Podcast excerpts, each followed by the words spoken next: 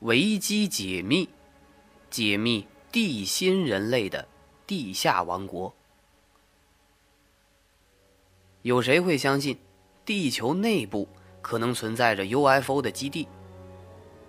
但根据飞碟专家的深入研究发现，飞碟的来源存在三种可能性，也就是外太空、内太空和穿过时间隧道的未来人。这里的内太空就是指从地心到大气层的地球本身。对地球内部存在着飞碟基地的说法，许多人认为不可能。然而，曾是美国海军少将的拜尔登，却在不久前公开了他驾机探访地心飞碟基地的神奇经历，使外星人和飞碟再次成为美国人讨论的热门话题。拜尔登的日记上说，他曾于1947年2月率领一支探险队从北极进入地球内部，并且发现了一个庞大的飞碟基地和地面上已经绝种的动植物。在这个基地，还居住着拥有高科技的超人，当然，这个超人是加双引号的。但是这个信息呢，却一直被美国政府。长期封锁着。拜尔登飞行日记所记载的，探险队驻扎在北极地区某一基地内。一九四七年二月十九日，一切准备就绪，他们朝北方进行飞行探测。圆形六分仪和指南针都经过了再三的检验，无线电通讯也是非常的正常。当他们到达飞行高度七百零七米时，东风。带来轻微的展动，下降到五百一十八米时，飞机又趋于稳定，但尾风增强，后来又产生展动，爬升到六百一十米处，则又一切平稳。这时，他们看到地面上覆盖着无尽的冰雪，呈现出微黄的光泽，但奇怪的分散成直线状，还略微透出微红色。和紫色。贝尔登除了将这个情形立即报告基地之外，又环绕飞行了两圈。这时他发现指南针和六分仪不停地旋转抖动，无法测出飞行方向。接着看到地面不再有冰雪，远方出现了山脉。那些山脉的范围并不大，但绝不是幻觉。而这个时候。已经飞行了二十九分钟。当飞机爬升至九百米时，拜尔登的飞机遭到强烈的震动。继续朝北飞越这些山脉后，他竟然看到了绿意盎然的山谷，山谷中有小溪流过。左边的山坡上分布着茂密的森林。此时，罗盘又开始旋转。并在两点之间来回摆动。于是他下降到了四百二十七米，向左急转，以便仔细观察这个山谷。他看到青苔或稠密的青草覆盖着地面，但这里的光线却非常的奇特，因为并没有看到阳光。他还看到了似乎是大象的动物。在下降到了三百零五米时，在望远镜中，他吃惊地发现了地球上本已绝种的猛犸象，继而又看到了绿色的起伏的山丘，各种仪器也恢复了正常，但是无线电通讯却失灵了。地面也开始趋于平坦，这时候，拜尔登发现竟然有城市的存在。而空中的飞行器似乎具有奇特的浮力，在舱门上端和右侧出现蝶形发光飞行器，上面有无法形容的符号。结果，拜尔登的飞机被一股无形的力量所吸住，无法加以控制。更不可思议的事情随即发生。无线电发出的哔哔声中，竟然传出带着北欧语言或者德语音调的英语：“欢迎将军的光临，并称不必担心，七分钟之后将安全降落。”接着，飞机的引擎停止转动，飞机在轻微的震荡中平安着陆，好像是由看不见的升降机支撑着。几位金发碧眼、皮肤白皙、体型高大的人出现了。这些人并没有携带任何的武器，而这座城市闪闪发光，有规律地发出彩虹般的色彩。拜尔登在一扇巨大的门前停下，门上有奇特的文字。在进入该房间之后所发生的事情，更具震撼性。拜尔登一再使用“前所未有”“不可思议”“难以形容”等等这些词汇来描述他亲眼看到的华丽精致的房间。那些人的声音既悦耳又热诚。他们告诉将军，因为他具有高贵的素质，并在地表世界有一定的知名度，所以让他入境。那些人还告诉他，这个地下世界名为阿里尼亚。自从美军在日本广岛投下两颗原子弹之后，他们才开始关注外面的世界，并且在那个危机四伏的时代，派遣许多飞行器。到地表展开调查，而这些地底人也表示，地下世界的科技和文化要比地上世界进步数千年。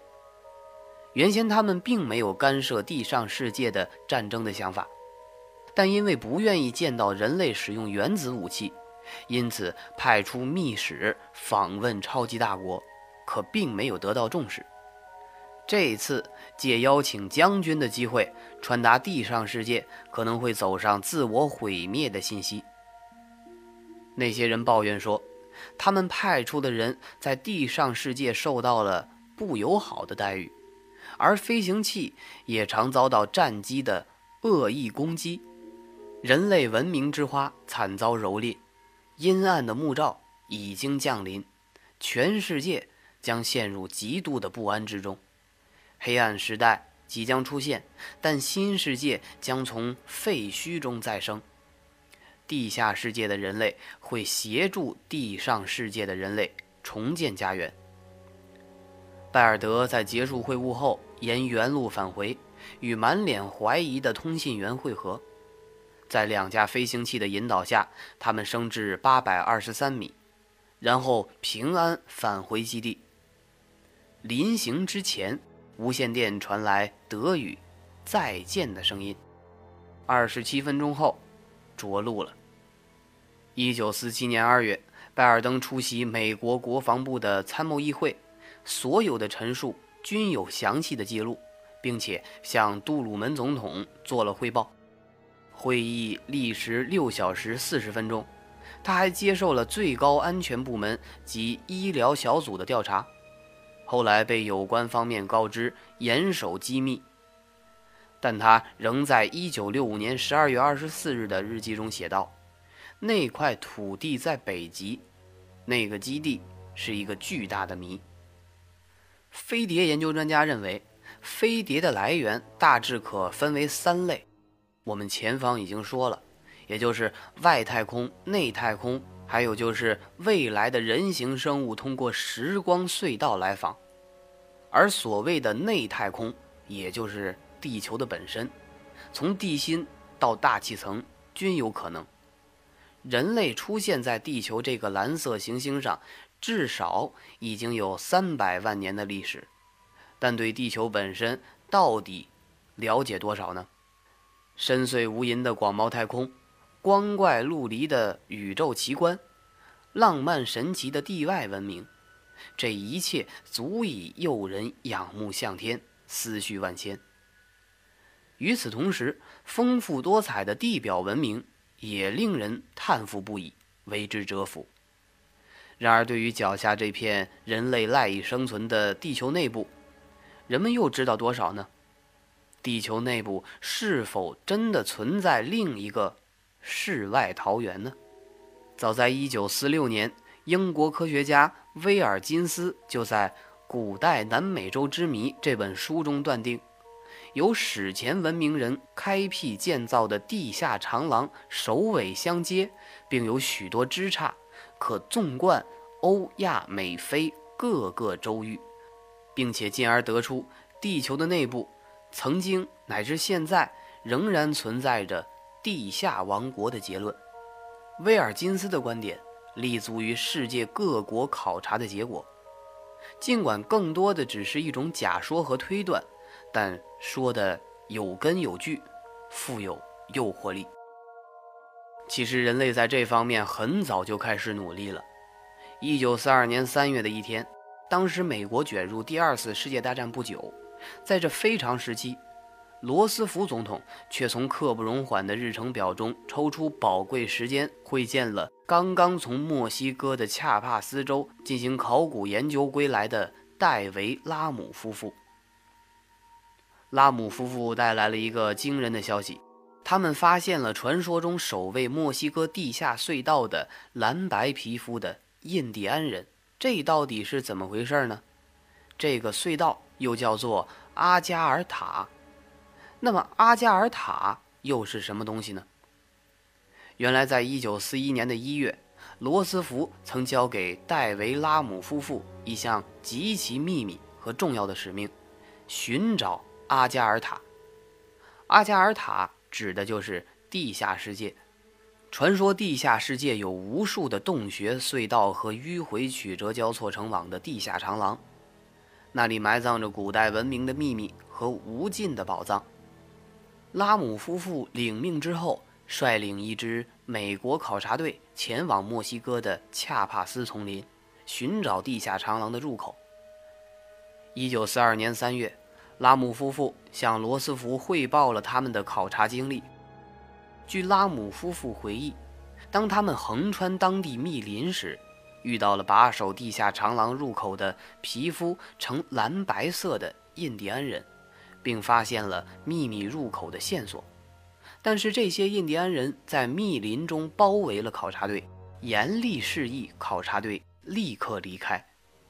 拉姆的印第安人向导上前与他们搭讪，才知道他们是玛雅人的后裔，是印第安族的一个分支，叫拉坎顿人。拉坎顿人居住在密林中，与世隔绝。世世代代守护着密林深处的圣地，地下长廊的入口就在此处，它通向地底的远方，那里藏有宝藏。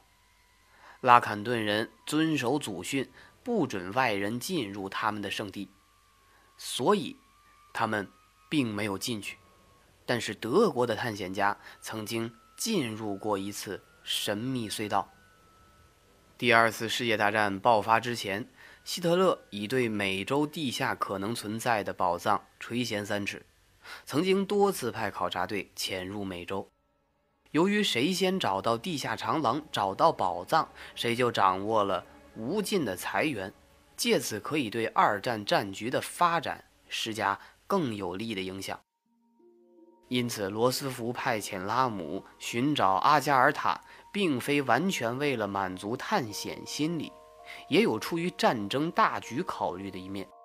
据说，德国著名探险家兼作家冯·丹尼肯曾经进入过拉坎顿人守护的隧道，在隧道中，他极其惊讶地见到了宽阔笔直的通道和涂着釉面的墙壁，多处精致的岩石门洞和大门，加工的平整光滑的屋顶。与面积达两万多平方米的大厅，还有许多每隔一段距离就出现的平均一点八米至三点一米长、八十厘米宽的通风井。隧道内还有无数奇异的史前文物，包括那本许多民族远古传说中都提到的金书。隧道内那种超越现代人类智慧的严密、宏大。与神奇，使得这位以大胆想象著称的作家也瞠目结舌。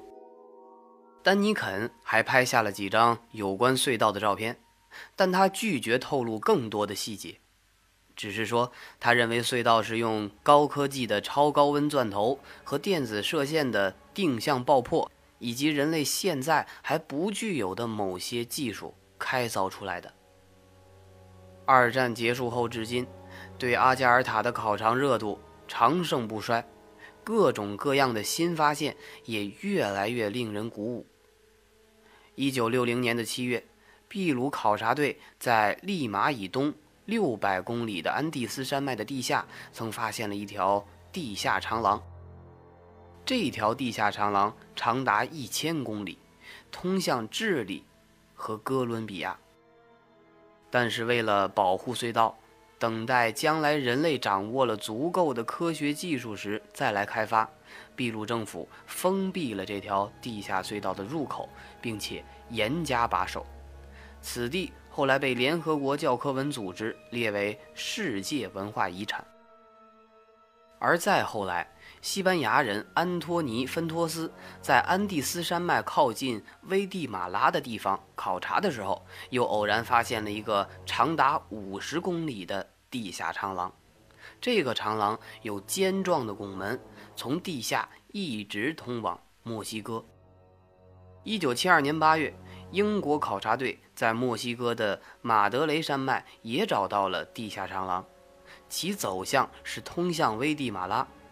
这一地下长廊与安托尼·芬托斯在危地马拉发现的地下长廊很可能是同一条。一九八一年五月。著名探险家毛利斯曾从厄瓜多尔的瓜亚基尔附近的一处地洞入口进入地下长廊，在地下长廊里，毛利斯发现了人工开凿的痕迹，洞壁平整，并且经过粉刷。总之，无数地下长廊的发现似乎越来越清晰地表明，远古时代确实存在有高度发达的地内文明。如果说以上所述的地下隧道还只是一些静态的历史遗迹，那么下述一系列的事实则更加的离奇，似乎昭示着一个事实：时至今日，地球内部仍然存在着一些活动着的地下王国。一九七三年三月，埃及新娘梅尔比特在外出的时候，途经亚历山大城哈扎亚街。前方地面突然裂开了一个洞，有种神秘的力量将它吸了进去。目击者立即用工具在洞口周围挖掘，却始终找不到梅尔比特的影子。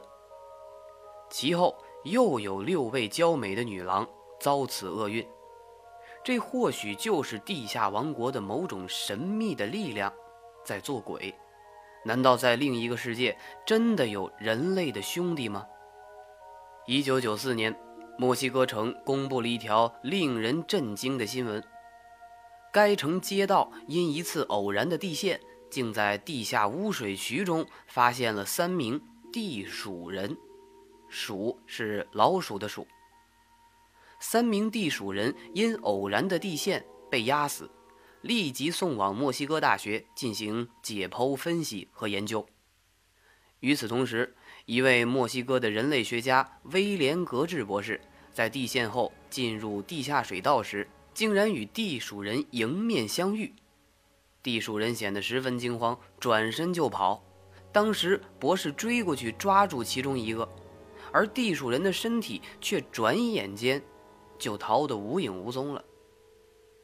这些地鼠人全都身材矮小，大约只有零点九米高。但手脚四肢非常的齐全。然而，地下王国的神秘人不仅出现在陆地，而且显迹于大海之中。一九六八年，美国迈阿密城一名水下摄影师声称，在河底摄影时看到了一个怪人，怪人的脸部像猴子，并且有腮囊。当提到腮囊的时候，我就在想，难道这个怪人？就是咱们春晚的猴塞雷吗？而且这个怪人，他的两个眼睛比人的双眼大，没有长睫毛，两条前肢长满了光亮的鳞片，脚掌像鸭蹼。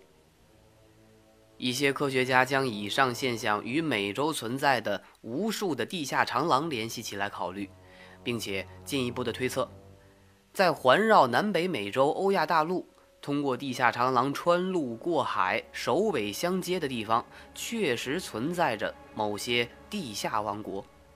根据这种推测，亚欧非三洲也有地下长廊或者地下王国。其实，这种推测还可以从以下一些事例中得到佐证。第二次世界大战期间，美国陆军士兵希伯在同亲缅日军的作战中与战友失散，被遗留在缅甸的森林中。一天，他无意中发现了一处被巨石隐蔽的洞口。希伯冒险进入洞内，竟然发现里面被人工光源照得亮如白昼，俨然是一处庞大的地下城市。希伯正看得精迷时，突然被抓住，一关，那就是四年。后来寻找机会逃了出来。根据他说，这个地下王国通向地面的隧道有七条，分别在世界其他一些地方开有秘密出入口。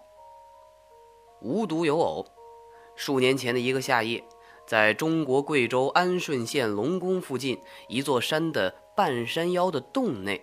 射出一束强光，光柱呈筒形，直径足有四米，扫过五百米的田野，径直射向对面的山坡，照得四周的村庄田野通亮，持续的时间也有数分钟之久。据安顺县的县志记载，清顺治年间也曾发生过这种情景。然而那个山洞，当地人都非常熟悉。洞内空无一物，那么强光源从何而来呢？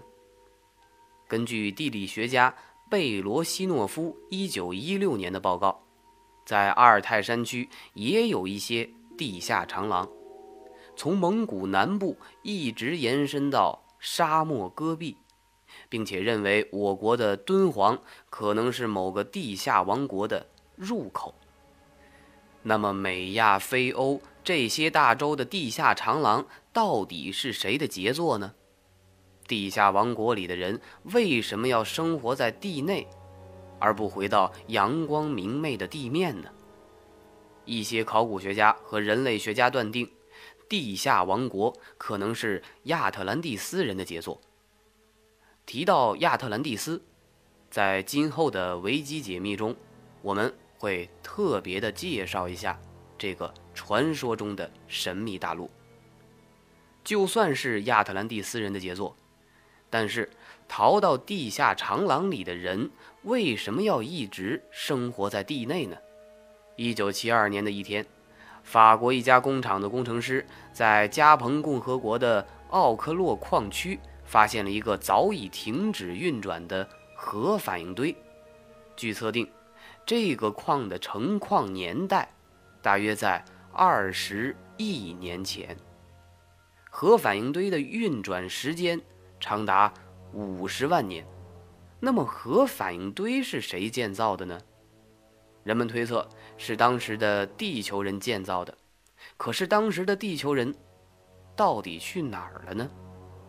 而关于这个核反应堆，未来的维基解密中，我们也会提到它，所以大家一定要持续关注。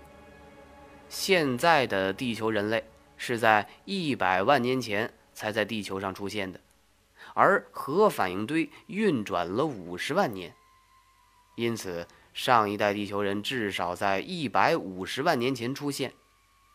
他们并非因自然灾变而毁灭，而是由于核战争而毁灭的。少数核战争的发动者，比如说是亚特兰蒂斯人。由于事先开凿了地下长廊而幸免于难，但是由于地球环境，也就是核战争的破坏的作用，以及长期生活在地球内部的影响，它们逐渐变成了嗜热动物，终于成为只能靠地内高温生存的地内人。以上的这种说法，给地下王国提供了一个较为合理的解释。为了使这种解释进一步合理化，有人也提出了相应的事实。科学家们认为，地球的现在重量是六兆吨的百万倍。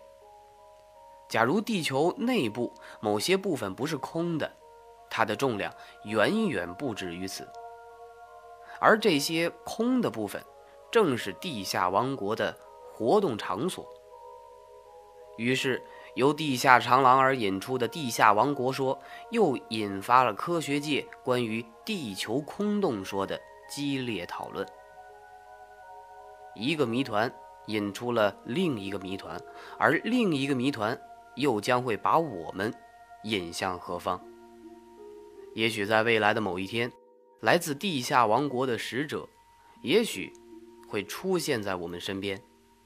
也许在今后的漫长岁月中，这些地下王国的人都不会与我们见面。对于未来和这些未解的谜，我们只能用自己的想象去达到某种满足。所以，想要揭开这些事件的真相，找出他们的合理性，唯有让我们的社会真正的向前发展。好了。今天的维基解密到这里要和大家说再见了。喜欢的话就请关注和收藏，也可以加入到我们的 QQ 粉丝群二五一四三零三零七，也可以关注我的微博账号隔壁家的小君君。让我们下期再会。